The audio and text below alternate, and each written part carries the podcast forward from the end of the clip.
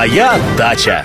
Здравствуйте, здравствуйте! В эфире информационно-познавательная, садово-огородная и цветочно-декоративная программа «Моя дача». В студии Михаил Воробьев.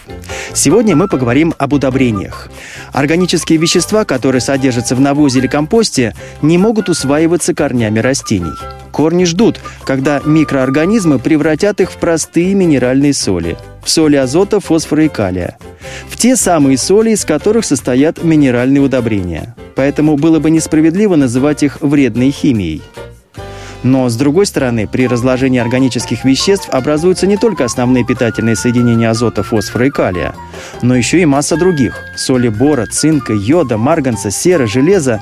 Они тоже крайне необходимы растениям, хотя и в гораздо меньших количествах. Кроме того, навоз и компост улучшают структуру почвы. Она становится рыхлой, легко проницаемой для воды и воздуха. Поэтому, если вы будете удобрять ваш сад перепревшим навозом и компостом, то растения непременно откликнутся отменным ростом и высокими урожаями.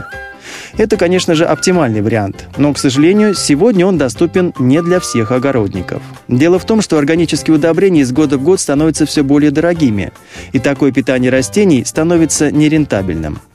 В сложившейся ситуации многие садоводы идут на компромисс, используют и органические, и минеральные удобрения. Однако все минеральные удобрения очень концентрированные. В 10 литрах воды обычно нужно растворять не более 1-2 столовых ложек. Поэтому, руководствуясь принципом «маслом кашу не испортишь», легко допустить передозировку. Чтобы этого не произошло, внимательно читайте нормы внесения, которые указаны на упаковке. Моя дача.